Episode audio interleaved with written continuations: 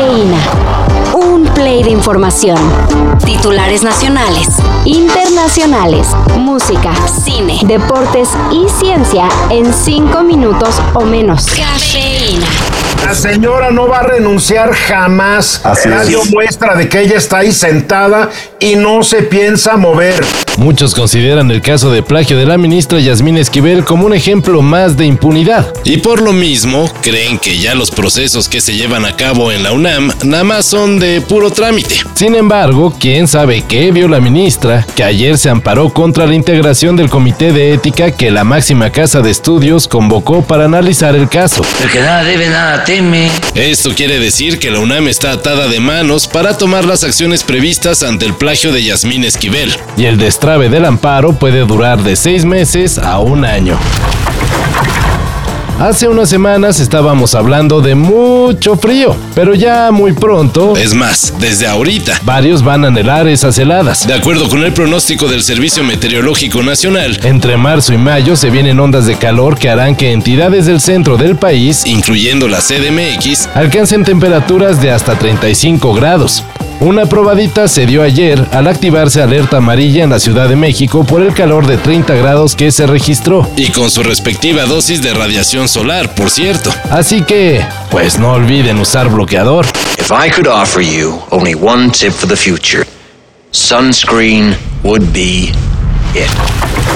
Se los dijimos. ¿O no se los habíamos dicho? Bueno, The Pitch Mode viene a México. Ofrecerán un muy esperado concierto en el Foro Sol. Será el 21 de septiembre cuando el ahora dúo conformado por Dave Gahan y Martin Gore llegue a nuestro país con su Memento Mori World Tour. Los boletos estarán en preventa el 24 de febrero y el 25 para los que pertenecemos al menospreciado sector del público en general. All que me conocen saben que me, me encanta bailar, disfrutando, pero sin, sin invadir el espacio de, de los demás, siempre respetando el entorno. Y luego cuando tú eliges eh, ir al baño, pues no tienes que preguntar quién está en el baño para poder ir al baño. Lo siento mucho, pero no. Se rumoró que Dani Alves iba a conseguir salir en libertad condicionada, pero no.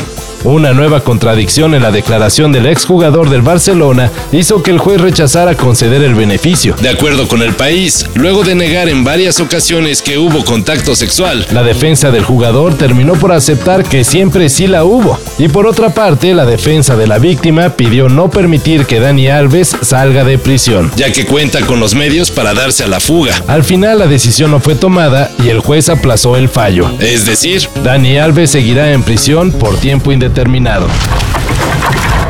En el 2022, la familia de Bruce Willis anunció que el actor se retiraría de los sets tras ser diagnosticado con afasia. Ayer, lamentablemente, se confirmó que el protagonista de películas como Duro de Matar, El Sexto Sentido y Armageddon tiene demencia frontotemporal, un tipo de demencia similar al Alzheimer, sin tratamiento y que ofrece una esperanza de vida de 2 a 10 años. Aunque es doloroso, es un alivio tener por fin un diagnóstico claro. Su compasión, comprensión y respeto nos permitirán ayudar a Bruce a vivir una vida lo más plena posible, señaló la familia de nuestro admirado John McClane. Desearía poder estar ahí para entregarte. Pero yo... Iré a verte de vez en cuando, ¿está bien? Hijo, viernes de bajón. Todo esto y más de lo que necesitas saber en sopitas.com. El guion corre a cargo de Álvaro Cortés y yo soy Carlos el Santo Domínguez.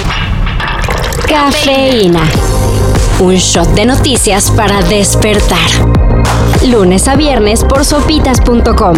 Y donde sea que escuches podcasts.